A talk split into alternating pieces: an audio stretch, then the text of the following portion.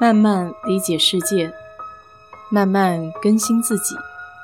一路人生，要去开心，要去期待，要去热爱。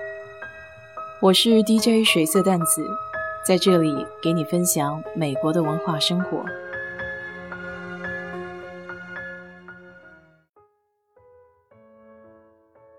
昨天下午去一个朋友家参加了他的生日派对。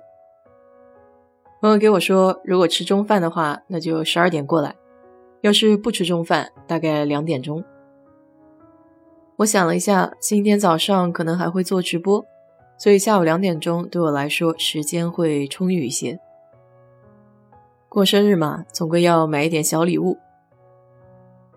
这给已婚男士选礼物还有一些小技巧，最好不要送杯子、钱包这些比较私人的物件。本来上个礼拜我是看中了一个礼品，就是三个瓶装的鸡尾酒调味酱。结果星期六去看的时候就找不见了。后来正巧看到一个小家电，美国这里小孩子都比较喜欢吃 waffle，那种格子状的煎饼。这个小家电呢，就是把那种煎饼可以再印上小兔子的模样。既然已经是三个娃的爸了。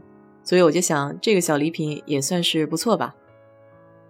这样早上起来，爸爸可以给三个小朋友做一份煎饼，上面还带有小兔子的图案。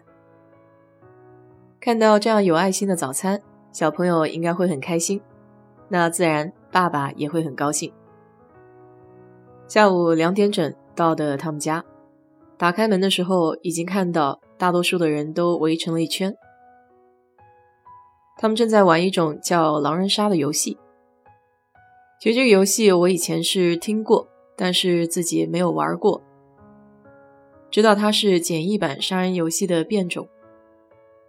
今天查了一下资料，才发现，原来狼人杀这款游戏是八十年代的时候一个俄罗斯人发明的，当时称为“黑手党杀人游戏”，叫 The Mafia Games。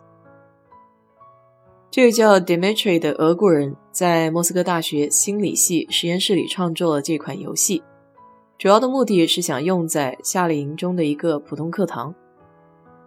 为了模拟杀手和村民之间的博弈，这样可以获得各种心理推演的历程。当然，也有人说，创作这款游戏不仅仅是为了夏令营的学生，真正的目的是训练一些间谍在重压下。如何可以说出富有逻辑性的谎言？所以也不难理解，刚刚开始我对这款游戏还是比较抵触的，因为睁着眼说瞎话不是我擅长的技能。我去的时候已经开始第一轮了，所以我就作为一个旁观者观察他们每一个人说话的细节。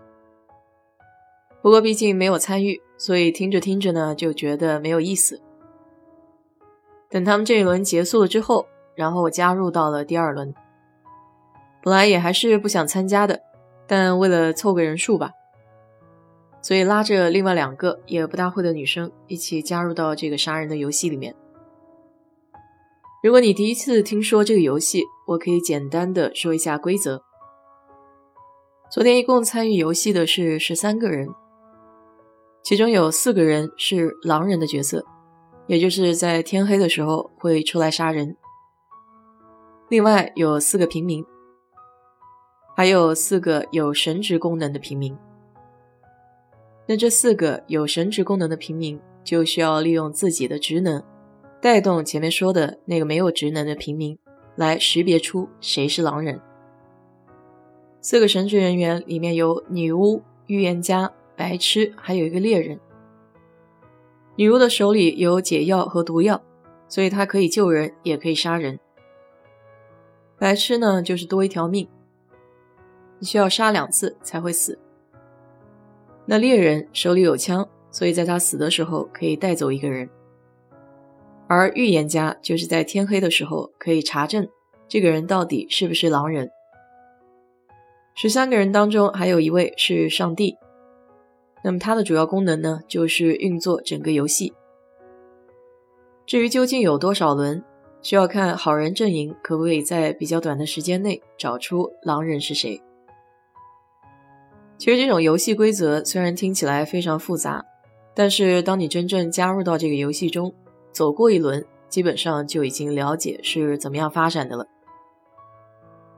但这个游戏可以经久不衰，这么多人喜欢玩，甚至出现全世界都很风靡，这还是作为游戏主体的人是一个最大的变数。有意思的点就在于，在玩游戏的过程中，你需要通过自己的逻辑和解释来说服别人相信你自己不是狼人。高端一点的玩家还需要通过自己的逻辑，可以带动整个团体去认证谁是狼人。虽然从字面上去理解这种游戏规则的时候，你会发现有神职的平民需要带动其他的平民去认证狼人。看起来好像是一个团队工作，但在实际操作的过程中，因为大家都不知道对方是否说了谎话，所以更多还是靠自己去辨识，偏向于个体独立作战的模式。我自己参与的两轮游戏当中，一轮是平民，另外一轮是狼人。其实玩这个游戏对自己也能做一个比较全面的认知。比如在拿到平民的时候，我的整体状态是比较轻松的。虽然也有抓狼人的义务，但相对于有神职的平民来说，我身上的责任要少一些。更多的是通过自己的辨识度去帮助我相信的好人。很多时候往往会表现出来心不在焉的样子。而作为狼人的那一局。我自己感觉明显的变化是更加关注每一个人的发言，不仅需要记住他们所说的逻辑，你还需要繁衍他们的逻辑。有时候得顺着说，有时候不表达意见，甚至要比表达意见好。玩这个游戏最终的结果就是脑壳比较疼，这也是为什么当天过生日的那个朋友始终选择的都是上帝那个角色。我感觉我自己跟他是一类人，在下班以后的时间是很不愿意费脑子的。每一轮游戏结束之后，你都可以看到他们在一起讨论整个过程，说的那是相当的兴奋。我不知道有没有玩这个游戏玩到反目的，这种睁眼说瞎话的能力还真不是所有人都能办得到。不过在我看来，游戏就是游戏。也不必把它太当真了。虽然从一定角度，这个游戏的确可以反映出一些人的性格特点。你呢？